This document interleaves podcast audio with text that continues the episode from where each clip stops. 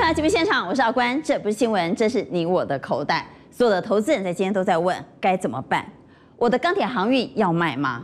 我的电子已经伤那么深了，要卖吗？画面上你可以看到指数在今天收在一万五千九百零二点，跌破了一万六千点，掼破了月线，掼破了季线，曾经一度掼破半年线。盘中最低点曾经大跌了一千四百一十七点，特别是在今天爆出了七千七百二十七亿的大量。很多投资人在盘中出现了恐慌性的杀盘，因为传出在今天盘中传出本土病例有十例，大家吓坏了。问题是下午两点的指挥中心确定的病例数竟然高达本土病例十六例，还会再杀吗？好，我们赶快回到节目现场，要持续带你来关注第二小时，带你来关注台北股市，台北股市。老谢说，现在通膨疑虑也是影响台北股市的另外一个利空，所以现在在高档哇，利空可多了。苏建仁说，国安基金最近可能会召开临时会，真的会用力护盘吗？昨天有护，看来今天也有护，后续还会再护吗？但看来是只护不拉，所以要问的是，在今天大跌之后，到底投资人的策略上要不要做什么样不同的改变？已经跌得很深的电子股到底要不要卖？但我们看到美国的科技股已经止跌了，所以要问：认为要卖的给我圈，认为不要卖的给我叉。电子股还要不要再卖？好，还是有三票认为要卖，四票认为不要杀了。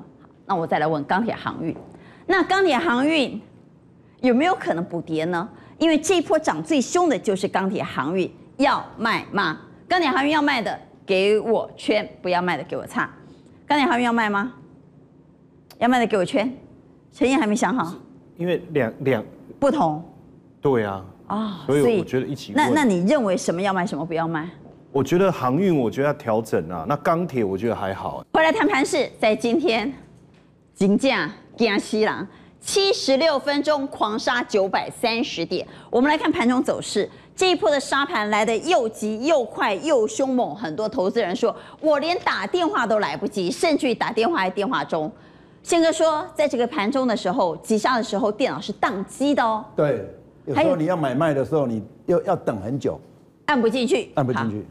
那为什么七十六分钟会杀到九百三十点？很多投资人说，我连卡点我都没护，到底像在没？来，委员。嗯，城市交易恐怕是最大的凶手。呃，对，没错，我想就这种杀盘法，我告诉你，一般人来不及啊，绝绝对白胡啊！你唔是用电脑拢白胡啊？啊，这是电脑，电脑除了会镜头到各样买股票，各样买股票，各样抬机手，对，他就这样杀下去了。那其实我我这样跟各位讲啊，那这一波的一个大盘今天跌到这边，我觉得是考验。所有投资人的一个智慧哈，为什么这样讲？其实它终于回，终于下来。我跟各位讲的这个上升轨道部分，那我们今天好好来解释一下哦。外资今天空单回补了七千六百五十五口。那我跟娟姐报告，其实这个东西非常的重要。为什么很重要？因为今天杀下去，我们刚刚有提到城市交易，它就一直杀杀杀杀杀杀下去。可七十六分钟会杀九百三十点，对，绝对是对，绝对是城市交易。那我我们可能会猜说。呃，是不是这些交易员他们用用按的胖手指还是什么的啊？啊，其实不是。为什么？城市交易不管是自营商还是所谓外资的一个操盘室哦，他们的交易员都有交易员，可是他们都是坐着看，按那块。他们他们不用按。对，他们是确认有没有正确去执行城市设定的动作，所以他们是监控，他们不会去按。那代表什么？代表这个时候就冷血嘛，因为他们已经设设定好交易的一个模式啊，机会来了。点数来了，他们程式全部下下去，那他们只是在那边看，哦，真的有下去做，真的有下去做，那他就看着他下去。那没股票了。对哦，不是那样。所以今天外资它回补这个部位，我觉得很多它是盘中的当冲，先冲下去，可是最后尾盘补回来，是一个非非常重要的。外资今天回补空单。对，它回补空单哦，而且它的这个净空单现在只剩下两万五千口，因为一般外资碰到这种盘，他们都会顺势交易，就是跌他就给你空下去，一直空一直空。可是今天它反而是把它做获利回补。就是这那那到获利回补，那代表什么？他可能看到这边啊。我认为说，其实短线的一个部分，我们来看下一张 C G 哦。我们如果从指标上面去看的话，短线部分，我认为确实有机会出现反弹。今天的一个 K D 指标在大盘部分产生了一个背离的一个现象。好，什么叫做背离呢？今天的一个短线低点杀到了一五一六五。那从指标的角度上上面来看的话，照理来说，指数创新低。指标也要跟着创新低啊那么往前对哦，前面的低点在这边，那个时候的 K D 指标一个在二八点七八，四一点四五，这是 K 跟 D。今天的一个 K D 指标三三点五九跟四一点五八，所以它有创新低吗？它没有创新低哦，代表什么？今天指数创新低，指标没有创新低。好，那这是技术派会讲的，就是说产生了一个背离。那再加上说外资的一个空单作为回补，所以短线的部分的话，其实。这个部分出现一个反弹机会还是有，那我们再看一下，因为明天有机会谈。对，我认为其我认为是有机会做一个反弹。那我们来看一下这些指标股的部分，为什么要讲铜板股？其实这三档股票都是现阶段所有投资人可能出来的追，都会很关注的。我们来看一下，其实基本面我觉得就不用太赘述，因为其实基本面龙之后都很好，都很好。我觉得不用太赘述，什么像群创啊、双绿双升啊、EPS Q one 一点一五啊，金融边共啊，杀红了眼呐。对，都杀红了眼嘛。可是我们来看一下哦。群创已经打到了一个季线的部分，加上我刚刚刚跟各位讲，它的基本面非常好，那可是面面目前是股价不给面子嘛？股价不给面子，那我们就就必须从筹码面跟技术面去做一个操作。我们刚才提到外资去回补那个空单，所以短线部分群创我认为会止稳，然后呢，东河也是。跟这个中钢，不，我想中钢这个蔡总跟郑老师都做了很多的一个分析哦。那中钢要注意的是说，它的一个新的一个盘价大约会在十五号左右，因为宝钢已经开出来是往上调，那中钢有机会做一个续强的一个部分哦。那这个是短线的一个铜板指标股的部分。我们再看下一张啊，最重要的在这里，今天嘛，今天我熊重要，我跟各位介绍一下，为什么今天会一支、两支、三支冰冰变变的 l o 为什么会产生全面启动？这个是。所谓的一个，不管是外资还是这个自营部里面的一个操盘人，他们在看的一个画面，一光是一个交易员，他就有三十只城市了。光是一个交易员，他就有三十只城市。所以当他他会一直一直触发。如果说 A 条件到，B 条件到，C 条件到，他会慢慢慢慢往下涨。对，对他他有时候会同时，可是比较害怕的是什么？就是一二三四五六，一直到三十，它会一档一档一档一档层去层次去做触发。比如说像这边。今天这段杀去，这个可能没那么清楚。我们看这个好了，交易员都会看这种讯号。当讯号出现，这是什么时候？对，这个是今天的。今天的对，今天的一个盘中，今天早上五分钟 K 线。对，呃，三分钟的 K 线。三分钟。今天台子期开盘在这边，然后盘中大概九点出头的时候，在这里就出现这样的卖讯，他们都会看这种东西，一路往下杀，杀到这边。对，那这边呢，他开始将空单做一个所谓回补的动作。其实为什么今天外资回补空单？他们就是照这样的逻辑去做操作。所以从这个策略，一个策略，两个策略，三四五六七，所以一支一支的冰冰冰冰这样给它杀下去，所以才会产生所谓的一个多杀多，就有点像融资多杀多的状况。可是我跟各位报告一个状况啊，因为今天的一个外资的动作。它其实到最后都是当冲掉了，那代表什么？其实它的一个城市的一个空单，其实大部分今天都消化掉。它会看明天的行情，如果明天的疫情没有持续一些严重的话，其实这些城市的卖压，我觉得短线上面就就开始会消失了。好，所以城市卖压只是短线的卖压。对，没有错。好，不要太担心。对，我们在上个阶段曾经问过，明天有没有机会反弹？现场的来宾给的答案非常的分歧哈，但是郑老师说有机会在明天下半场反弹，问题是反弹我该做什么，这才是关键。所以来，一娘带我们来看哈，现在融资水位高的股票到底该怎么办？特别是我们刚也问了，电子股已经杀那么低了，但美国高科技股虽然这个波段是弱势，人家不跌了，人家不跌，我们还在跌，要杀吗？哎，是这样的哦，因为我们目前压力还比较大。那我建议大家去做一个指标，就是说，接下来急杀完之后呢，政府一定会出手做护盘。那政府护盘，它要透过谁？一定是透过投信。所以这六档股票，说到政府护盘，金价鬼八刀会，我们请副控给我们今天的关谷行库的进出金额。今天买四十亿，对，昨天买一百亿，今天跌一千四百点，他才买四十亿。昨天至少还买了一百亿，换句话，就如同我刚开场所说的，护盘恐怕是只护不拉吧，而且他今天恐怕把这四十亿都砸在台积电身上，他用台积电来告诉全市场我有拉，你也以为他有拉，其实他只有护没有拉，没有错啊，他的确是呈现一个只有护没有拉的动作，但是以一般投资朋友来讲，如果说政府都没有动作，而且他就拉一只台积电给你看而已、啊。对，如果政府都没有动作，我们会更恐慌啊。至少政府有动作，那可能信心上呢会稍微有一些恢复哦。所以我的建议是这样子哦，这六档股票里面，如果说投信呢没有买超的，还在卖超的，我建议就不要看了，因为你看哦，不论是联电、鸿海、南亚科、旺宏、日月光以及国巨来讲，他们的产业基本面好不好？都非常好，破半年线了。对，问题是大盘没有破半年线，至少在今天没有破，盘中曾经一度破啊。对，这些股票是收盘都破了。对，没有错。所以这四档股票投信呢都是继续卖的，我建议大家该停损还是要停损。因为在股票市场里面哦，活得比较久的不是比谁赚比较多，而是谁会比较会停损。好，所以该停损还是要停损。所以这个跌那么深要砍啊。我举一个简单的例子来讲，我亲身的案例哦，我上个礼拜我带我客户去抢了国巨，但是礼拜一我发现不对，我就是立刻怎么样执行停损，就该砍还是要砍。我砍下去的时候，客户有维持，但是今天在看到国巨跌停板，不是，每个人都很开心的。你是砍在这里，对不对？对。买在这里，砍在这里，砍得下去啊？问题是砍在这里怎么砍？如果是买在这里呢？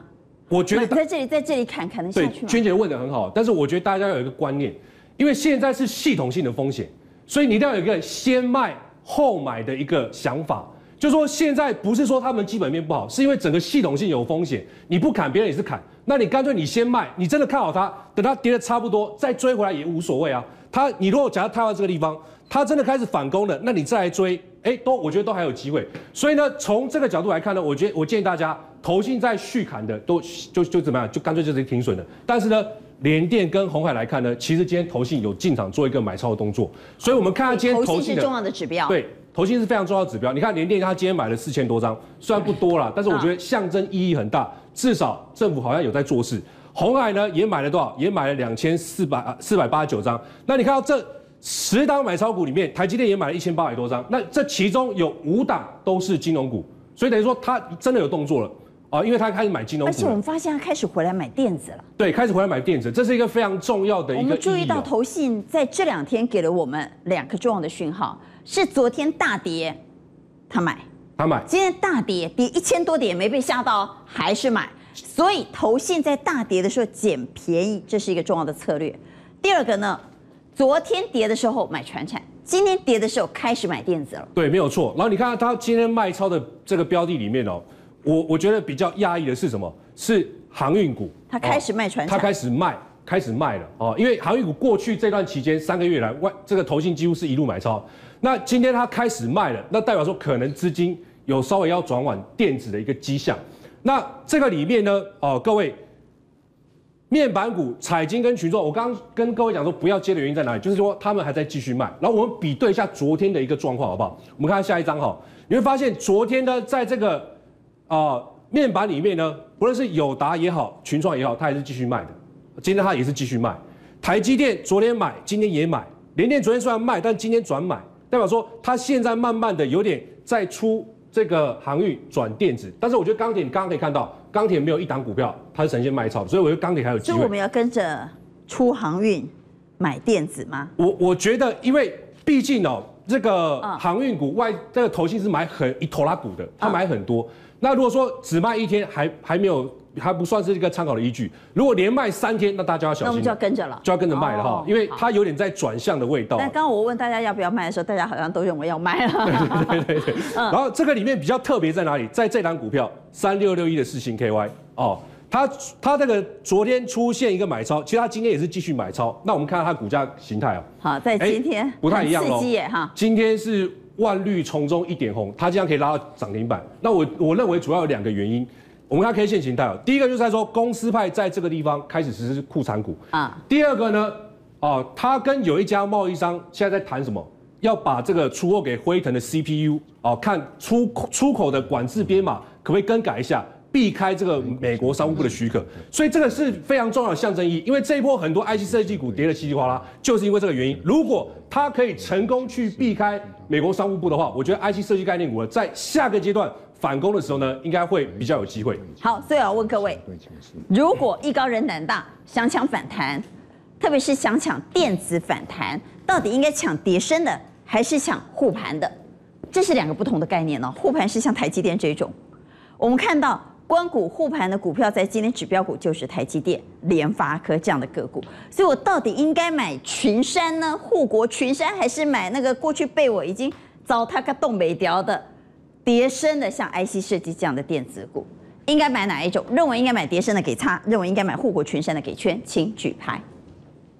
好，所以有一二三四票认为要抢就抢叠升的，但是仍然有三票认为要买护国群山、官股护盘股。来，委员为什么？呃，我觉得其实看投资人的一个操作属性啊，你的资金吼，如果说有闲置的，那去抢一下是 OK。可是说如果你的资金其实你现在比如说已经融资已经很吃紧的话，那我觉得原则上还是应该选择这个政府有做护盘的，相对来说会比较安全一点。建议去抢电子吗？因为刚投信看来至少这两天看来他们已经转向了。电子就台积电啊。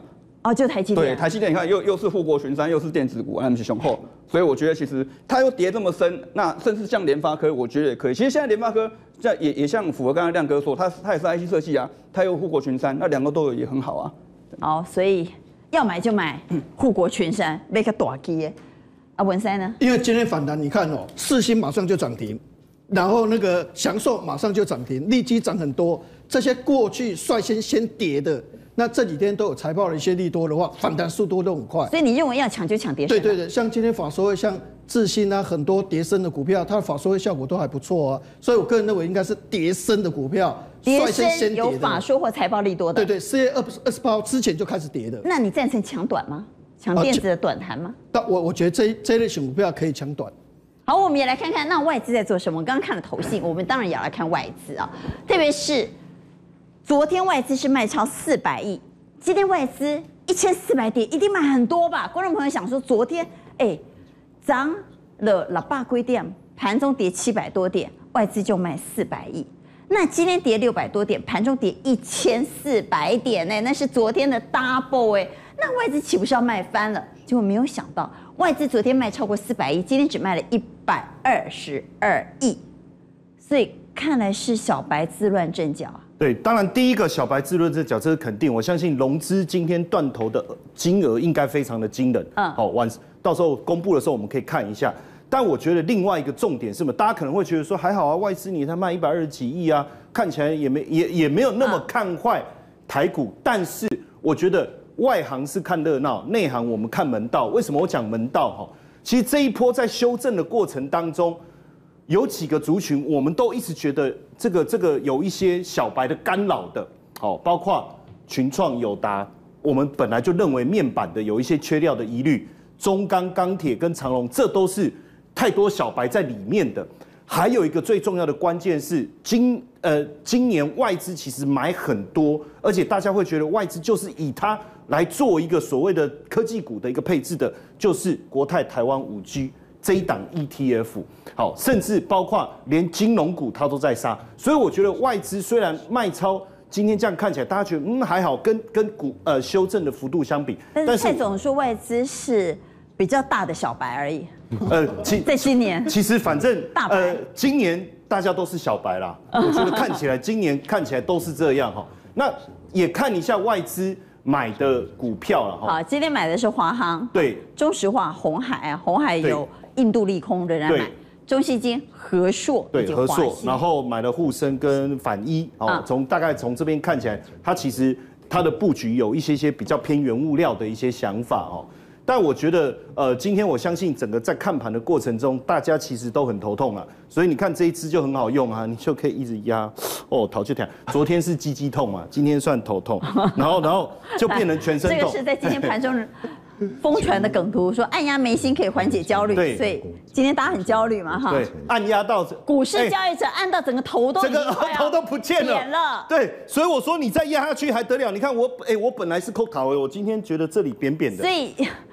今天的投资人恐怕是非常焦虑，焦虑到头都要压扁了。所以今天是不是真的就是融资自乱阵脚？我们来看今天大逃杀，除了外资之外，如果外资是大白，对，融资是小白，小白，那大白小白联手卖的是哪些个股？我们来看到，包括华兴、敦泰、阳明、长隆、群创、威刚，这是大白小白一起卖。对，所以在其实，在这个情况下，我我为什么我们刚才讲说有机会反弹？因为这些股票，你看华兴啊、敦泰啊、大白、小白一起卖下去，当然有机会反弹。那你认为大白、小白一起卖的股票，我们该？实际上，哈，你如果看这些股票，我不我认为短线上我们先不要急着去追，也许全部卖完有机会反弹，但是个股能不能追？我觉得追这是捡便宜的概念。对，但我觉得还还是要分开看，我觉得还是要分开看，在这里面长隆、阳明，我觉得还不够，我觉得真正便宜还没有到。然后呢，群创跟威刚也是，我觉得真正便宜还没有到。威威刚我是会有兴趣的，因为跟记忆体族群有关。那敦泰呢，其实我看基本面也很好，这个后面我也有兴趣捡便宜。华兴的部分也是，所以我觉得还是要看产业跟族群啊。那你意思是这些个股呢，低点还没有到？对，在等待。如果要捡便宜，其实坦白讲，时候。其实我不想讲这句话，因为我怕大家伤心。大概再给我一季左右的时间。要等那么久？我我如果要捡便宜，我会稍微 hold 一下，再等一下。我我觉得短线上，因为刚才连总一直讲一个，他说会反弹，但是他会一直震。你认为捡便宜现在不是时候？对。捡便宜现在不是时候吗？可是如果从高点到今天的低点已经跌两千五百点了，捡便宜不是时候吗？可以捡便宜吗？我们来问一下各位，这个时候可不可以转换心态，用捡便宜的心态面对现在的行情呢？可不可以捡便宜？可以的话给圈。来问一下，一二三四，哎呦，有六票都要捡便宜，就陈烨你不敢，你有真的有创伤症候群呢？那 好像 PSD 什么什么的。好，来来，宪哥如果要捡便宜，要捡什么股票？呃，第一个当然要基本面了，因为现在哦，比如说像航运，像哦，航运，你认为到低点了吗？呃，它不一定到低点，但是它这次跌的比别人少，它可能还会创新高。那第二个手脚要快，第三个量力而为。好，来。蔡总呢？捡便宜要找谁？其实哈，人生没有几次哈会跌三千点了。你回想一下哈，自己有道理耶。你你回想，如果所有的投资人心情都很不好，听到你这句心情好多。现在两千五嘛哈，再稍微跌一下就三千。你你回想去年，就是三月份的时候，不是那个一万一千点哦，那时候美国股市熔断啊，什么样啊，很可怕。就我们跌到八五二三了，我那应该断跌三千点啦。你认为这是千载难逢的好机会啊？对。我觉得是机会。那我要捡什么股票？啦，这两边呢？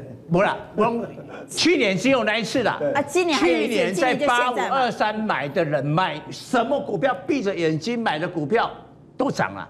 那这个时候要减什么？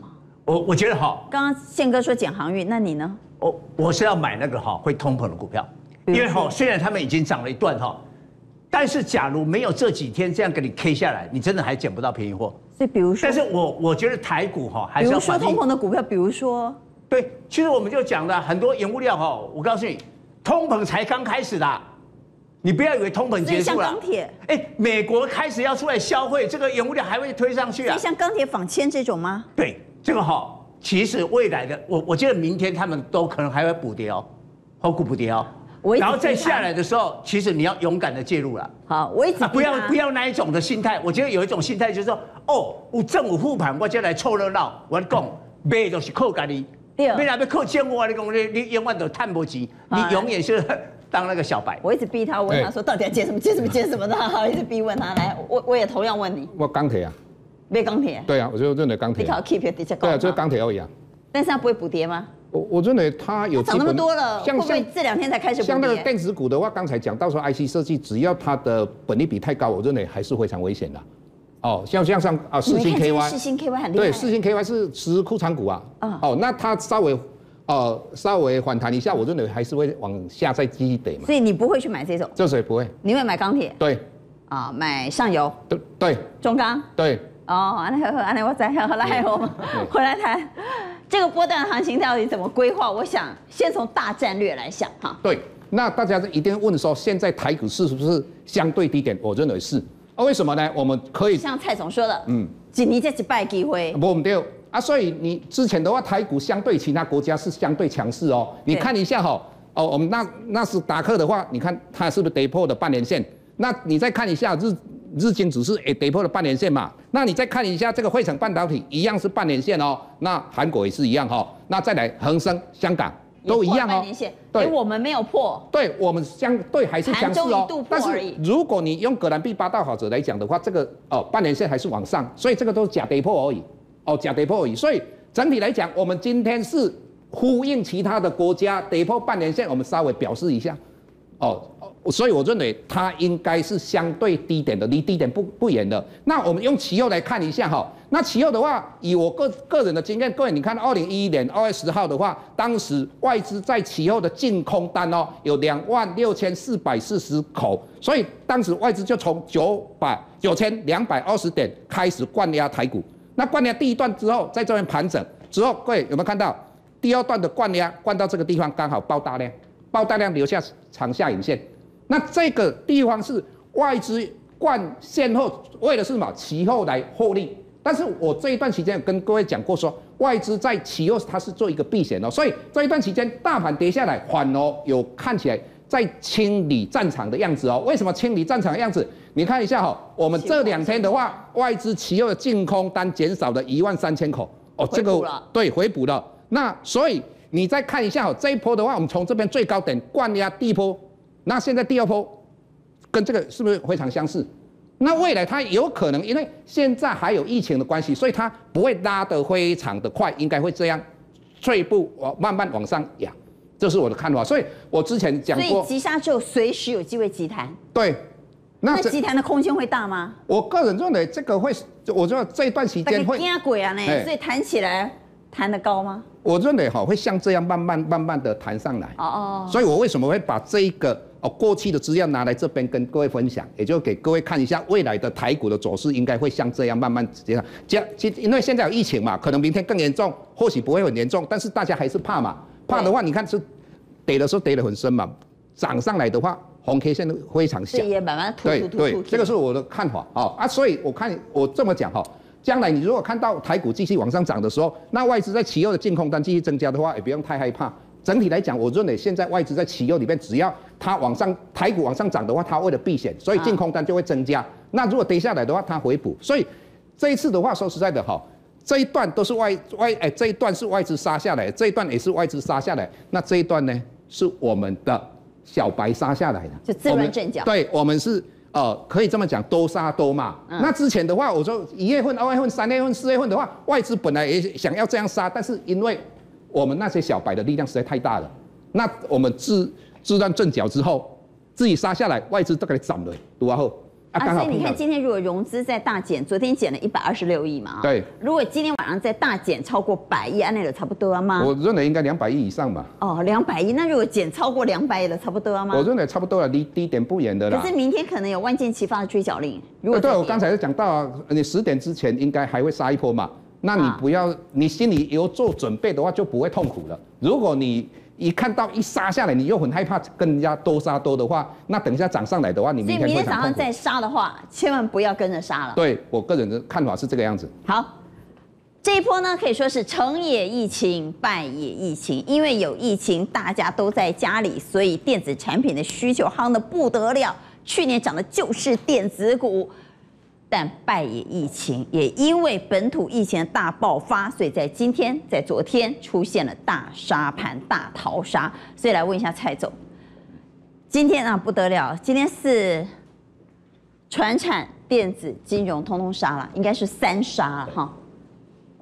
那这个盘哈，其实我觉得是最主要是这几天弱势是电子的，但是今天呢杀得太严重了，以后传产哦不谈哦，提出来抖了。然后哎，小白融资啊，但是本土的这个疫情升温，应该是压垮台股最后一根稻草啊。那现在有可能第三级的警戒，第三级警戒上面哈，呃，室内啊不准啊五个人呐，室外十个人呐啊，然后全程你啊只要外出都要戴口罩啦。那另外哈，你这个必要的营业场所、公众场所以外，其他都捆绑啊，呃这个。关闭了。好，其实今天盘中急杀大跌一千四百多点，跟第三级警戒有关，因为早盘就传出有可能升级为第三级，但呢下午陈时中又说没有没有没有，暂时先没有，但是随时有可能，所以这个利空随时有可能再引爆哦。我我觉得哈，我不是批评阿中部长，我觉得哈，今天干脆就要升高第三级。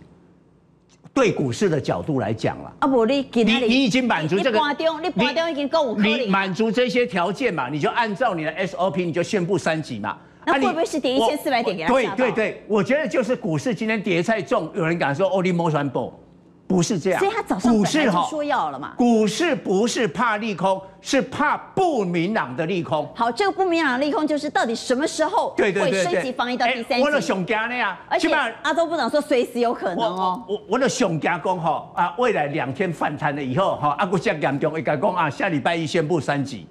我我那盘中又在杀。这这种我最怕了哈。那我们老实讲哈，第三级说换哈。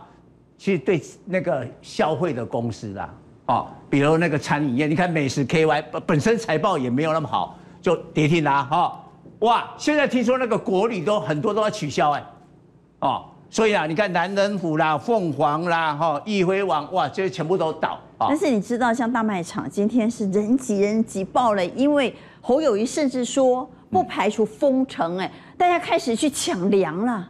我我觉得侯市长哈也不要危言耸听了。不是，你要封就封，你不要说不排除啊。我觉得应该是说八大场所、一些公共的场所中，但不要用这个封城这个字眼。新北市太多的工厂，太多的经济活动，哎，台湾很小哎，对不对？一封了以后，我告诉你，那可不是美国、中国大陆。大卖场今天排队啊。好。那当然啦，还是有一些乱世的明灯啦，哈，我们上一段有讲过了，哈，防疫清洁和用品啦、疫苗啦、啊口罩啦，哈，啊这个这些股票，但我特别要讲的，因为大家都会想说，啊你给我给我买这，安哪公一下子这个疫情控制了以后，万不倍高点，对不对？然后疫苗它到底有没有通过三期啊？我也不知道啊。人家现在去印度啦，哈，不啦，啊印度一刚去，把成功成功再再说。印度基本上刚刚起，对不对啊？所以我今天来介绍一下哈，就是那个丁腈乳胶哈，做一次性的手套，最主要应用在那个医疗市场啊。南帝跟森丰哦，其实这两档今天一度涨停啊，但是呢，哎，K K K K 下来，相对其他的今天它涨得不多，我就机机会，今天只要涨停板我就不要讲，为什么？因为大家的一个观念是错误的，什么错误？一次性的医疗手套用在手术，哦，但是现在华航的机师为什么会染疫？你知道？他说我到德国啊，那个地勤的人在检查说，哎，用手啦，哎，也不会戴手套，对不？啊，然后那个印度啊，印度用手去抓东西吃饭，所以一次性手套未来销量可能会大爆发。不是只有疫情的关系，会养成习惯。以后所有的医疗人员，所有的这个要检查的工作人员，必要的对呀，都要手套。这个习惯，我告诉你，假如疫情控制以后，绝对全世界，尤其欧美民众，口罩都脱下来，一定的嘛。所以呢，需求会掉下来。但是这些一次性的手套，它的使用会成为未来的习惯。所以你看一下，二零一五年哈，你看全球是三千八百多亿只，啊，到了二零一九年呢，就五千两百九十亿双。对，你看这个成长嘛。啊，我问你，啊，这个二零一九年这之前有有有这个新冠吗？没有嘛，没有，它还是在成长嘛。好，既然谈到了全球需求，我们的手套拼得过韩国吗？我告诉你哦，韩国听说很便宜。我们国内就这两家，全世界就差不多十家，哦。我们这两家，尤其南帝还前五大啊。那我讲这个森丰啊，森丰哦，就小虾米斗韩国了。二零一零年韩国就来进来，因为原料哈一公吨哈就是差不多卖八九百块美金，就是说比市场都低了三成啊。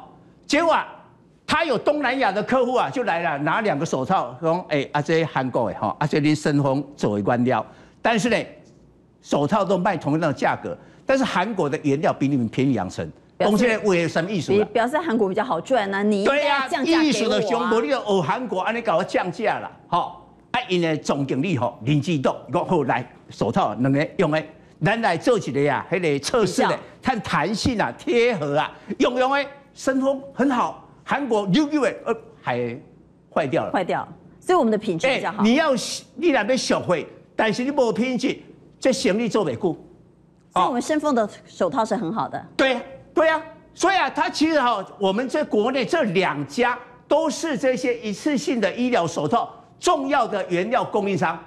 我们来看一下哈，我们数字告诉大家，去年第一季开始有疫情哦，好，南地 EPS 零点七三，森丰一点二一，恒大一点四五哦，感觉口罩开户哦，好啊，当时这三档股票都都在地板了，很低了。好，一整年过了以后，南地是七点二一，深丰十六点八五，恒大二三点一五，还是恒大口罩看厉害。好，第一季看看，我们看今年的第一季，南地五点四五，深丰更厉害九点八三。哦，现在是点足够哈，这种话并不有起码五百块起跳，甚至已经千金了啊。恒大，恒大，哟，只剩一点八四，所以这个产业大家误解了嘛？口罩会需求会下来，但是一次性的医疗手套上来啊，郭启雷，你讲全世界最大的就是顶级手套 Top Glove，就是马来西亚的，它是占全球的差不多四分之一哦，嗯，市占率是最大的这家公司哦。结果哈，劳动人权，美国公哈，你的产品从三月以后不准进口到美国，哇，订单开始移转，转单，对啊，转单啊，转到我们这这两家公司来啊。看一下深丰的 K 线，好吧，我们来看一下它到底有没有机会从技术面上出现往上。今天涨停嘛，好，打下来，但是我跟你讲，它本来冲到三百七十三块，你看这整理了快两个月呢，已经整理很久嘞，对不对？哦，所以整理很久。而且今天的他们都出示了出现了十字线，好，我们再看一下二一零八的南地。南地，好，我们来看南地的股价，哎，同样出现十字线。这两个股票非常，今天盘面只有这两个祈祷的十字线，然后爆出五万张的天量，但是上一次你来看一下，爆出天量是差不多四万多张，这个很奇怪的股票，爆出了这个这么大的量以后，有人说嘛，一路开始飙。所以经过这么长的整理，今天爆量了以后，有人开始进场，啊，这个进场，那是不是会再复制另外一段的涨幅？因为以今年 EPS，它可能会赚到二十块，二十块一百四十二块，本利比只有七倍。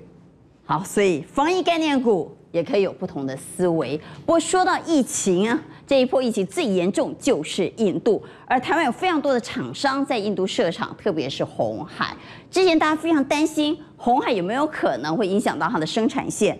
红海龙工别惊别惊，但昨天传出红海确实在它的工厂有超过百名员工确诊，现在有超过一半的生产线会受到影响。而主要影响的产品是 iPhone 十二。对，四月二十八号从美国的高科技开始跌，台股的高科技开始跌，真的跟印度的疫情有关系，因为印度太重要了。你看印度的概念股红海。伟创啊，因为要做 iPhone 嘛，哈，丰泰的话做 Nike 的球鞋，振兴。的话，现在吼这个印度人不挤火车了，现在都买摩托车，啵啵啵啵，好，所以买摩托车特别多。好，大太阳成长，他在那边有设厂啊，因为它印度的话，两百五十天到三百天都是大太阳，所以做太阳能最棒，所以联合再生再生在那边投资非常多。好，那台达电，台达电是所有到印度投资唯一赚钱的，然 后因为它有一个泰达电的话，当时经营的比较久，哈。那为什么说今天通通跌了？对，那为什么印度很重要？因为印度的话，你看这个地方哦，叫塔米尔纳德哦，这个地方，这个地方哦，是印度三分之二的 GDP 的产值的话，集中在这个地方，重不重要？很重要。这个 iPhone 如果在印度没办法生产的话，对全球的这个苹果的话，影响就非常大。所以你看哦。二零二一年似乎已经有趋缓的迹象。对，所以本来成长八个 percent，现在调降五个 percent，大概原则上从十四点三九亿只这样减少四千万只左右，影响到四千四百万只左右。哦，所以小米修正二十五趴，你可以发现荣耀修正三十趴，Realme 的话修正二十九个 percent。所以你可以发现手机这样影响的话，印度这样的话对手机的出货的影响。全球景气的影响的话，真的是蛮大。还有生计，现在不是要疫苗吗？啊，疫苗它的原料很重要的话，就是要血清哦，就是那个蛋白的部分要血清。印度的血清研究所世界最大，而且百分之六十的疫苗的血清在这边做。印度制造。那如果它没办法做了，那全球疫苗虽然做出来了，那也还是有可能会受到影响。而且最重要是这个学名药。学名药有三分之一在印度做，那如果没有学名药，搞不好没有高血压的药，没有血糖的药，没有高血脂的药，这些慢性病的学名药没有了，那这些慢性病的患者怎么办？因为三分之一在印度，所以它太重要了。好，那你看，还包括纺织、皮衣、鞋类、金融业，都在全世界有举足轻重的地位。特别是讲到鞋子哈，因为除了我们有电子厂商在那地方设厂之外，其实我们的鞋厂丰泰也在那里。对，哎，你看哦，它一年生产三十亿只哦，所以原则上你看丰泰，丰泰为什么 Nike 一直都给他做？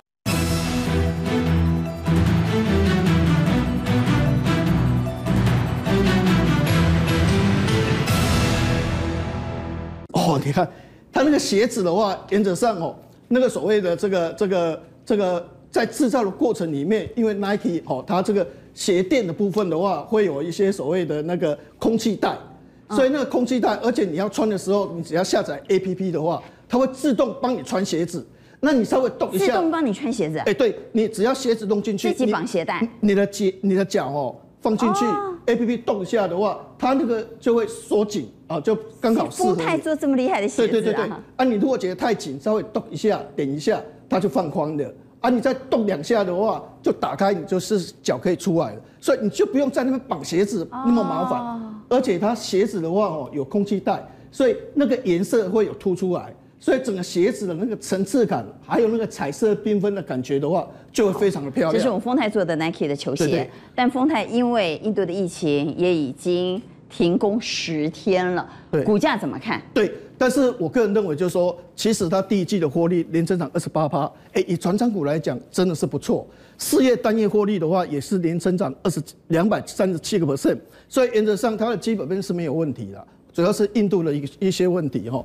但是我个人认为，就是说。一般来讲，应该是可以拉回的时候的话，在一八六一九零再做一个逢低承接，也就是说，在这个地方让它再整理一下的话，应该这类型股票以它的获利的话，逢低承接应该是还是不错的。那红海呢？红海已经，我我想红海影响到一半的生产。因为红海哦，其实它从这个这个低点的话，六十五点七涨到一百三十四点五，拉回二分之一的话，刚好九十五块到一百块。我觉得这类型股票。回档二分之一应该是一个合理的买点，好，所以大概原则上的话是在九十五块到一百块这个附近的话，应该就是一个中线的一个逢低买进点。好，印度疫情不止影响到在印度设厂的台厂，也影响到航运。航运为什么会受到印度疫情影响呢？因为其实全世界有二十四万的船员都是印度人。对，其实呃，其实我们对啊航运的基本面的看法其实没有那么坏。可是短线有一些疑虑，为什么？我们回到新闻来看，今天有多恐怖？今天盘中有二十档航运股打到跌停，全面性的跌停。而且昨天其实航运股的表现，我觉得都还算可圈可点哦。那想不到今天全部都。而且而且你知道，杨明的董事长讲一句话，我们是觉得很有道理，因为他说中华电信赚四块，啊不都可以一百块，我一季就赚赚七块啊，我每袋七八块。而且也有道理啊，对啊，也有道理。而且说真的，你看，哎，长隆第一季就赚七块了，阳明也差不多七块多，然后万海赚六块六。我们今天把钢铁航运放在一起谈，对。但其实钢铁航运今天走势是完全不同的，今天航运是弱多了，很多人说是因为当冲客太多。我我觉得两个疑两个疑虑的，第一个就是说印度的疫情的扩散确实有影响到航运，因为全球一百七十万。的这个船员当中，有十一趴是印度印度籍的。那现在印度每天确诊人数三十万三十万，医院什么这些都产生很多的问题。而且现在连，比如说我船我要换船员，对不对？对。交班哦，那个中介要跟船东收十万美金，我才帮你处理这些事情，因为要找人不好找，检验这些问题。那另外一个就是娟姐你刚才讲的当冲的疑虑，当冲。为什么？因为现在大家真的都在当冲。我先给各位看一下有多夸张哦。这个是一个券，就是凯基台北就是一个分行，对不对？嗯、但是它四月份冲到哎三点二七，占占整个交易量三点二七，这个交易量有多大？富邦总共四十七家分行加起来还输给他，所以你看他一家分行为什么冲出这么大的量，就是靠当冲，而且很多几乎是几乎是航运，因为航运今天台北是当冲客很多的，非常非常多。这个据点呢，前四个月的交易量竟然占凯基证券全台交易量的三十三 percent，很可怕，很可怕。另外一个是富邦富邦，我们之前讲过虎尾，所以其实不止台北部哈，南部还有这个嘉义帮，嘉义有嘉义帮在这里冲来冲去。对，富邦建国呢，就是有隔日冲的很多的当冲客在这里。哎，我们昨天节目才聊的凯基松山哥，凯基松山哥，哦，所以他们其实都在当冲哦。但是我我我这里啊，我我也要跟大家讲一个当冲，当然过去他好像做的很好，赚的很好，但是白天千万不要上厕所。为什么？因为你如果量太大，然后上完以后发现冲不掉，那怎么办？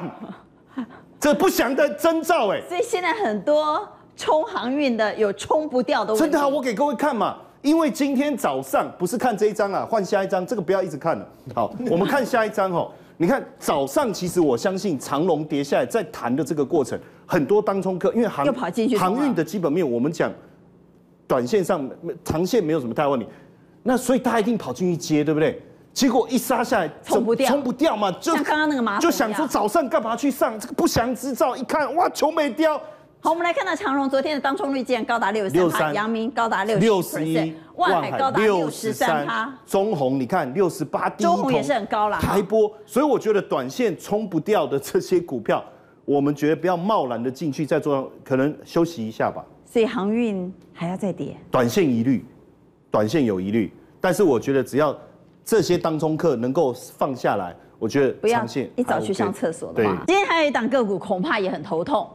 这家公司业绩很好，形象很好，但是遭到中国的电商下架，而技嘉竟然在一个小时之内发了两篇道歉文，灭火力了，怎样逮进哇大雕？技家甚至于在他的道歉文里头还宣誓坚持一中，反对分裂。当然有很多网友说，那你这是在下跪吗？到底发生什么事？好啊，给搞 NG 不平头。技嘉的官网本来被宣扬他的东西有多好，什么坚持台湾制造，质量最严格控管，啊那都好啊，你得都给搞工厂，我不像其他的同行去买那一些低品质的中国制造，是啊，马上踩到中国网民心中最脆弱的那一块。好，我们来看他怎么踩到红线呢？他竟然在他的官网这样宣传他的产品，他说啊，我们是坚持台湾制造。质量严格控管，不同于重点来，不同于其他的品牌去选择低成本、降低质量的方式，请中国代工制造。意思就是说，在中国制造的就是烂货嘛。我们不是，我们是台湾制造，完蛋了，踩到红线。对，那小网红马上在他的官网留言哦，两面台独，滚出中国。然后除了这个以外，马上东西就下架，天猫也下架。然后呢？京东也下架，全部电商都下架，甚至连他的官方的网站，他的共青团都在都出来留言。第一个留言说：“谁给技嘉？谁给你这么大的勇气？谁给你这么大的勇气？对，你敢讲这种话？对对对，而且醒我另外河南的一个他的共青团，他还登出来哦，哎啊，你们不是广告，你的东西是在我东莞制造的，你怎么还说什么不是中国制造？哎，你说你都是台湾制造，但是明明你在宁波和东莞。”也有工厂啊，对，你也有在中国代工制造的，你怎么说我们的东西很烂呢？是啊，啊，所以这样你自己打自己嘛。所以在五月十一号中午十二点半，马上发了一个道歉文。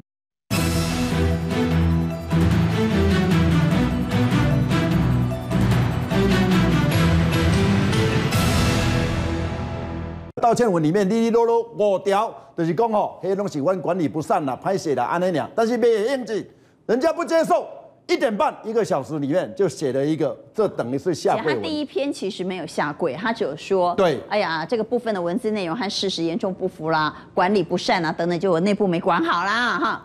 但中国不接受怎么办？只好发第二篇，这就是下跪文了。技嘉一直坚持一个中国的立场。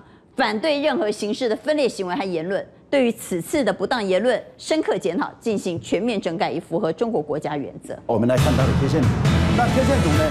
这两这一根应该是无妄之灾，这是政治。跌高，哎，那会不会止跌？我觉得季线这个地方看一下，因为它的基本面非常好，四月的营收公布出来也非常亮丽。那希望这件事情如果能够止跌的话，就是消息能够止跌的话，因为天猫已经上架了，但是京东还没有在给它重新上架。这这一个。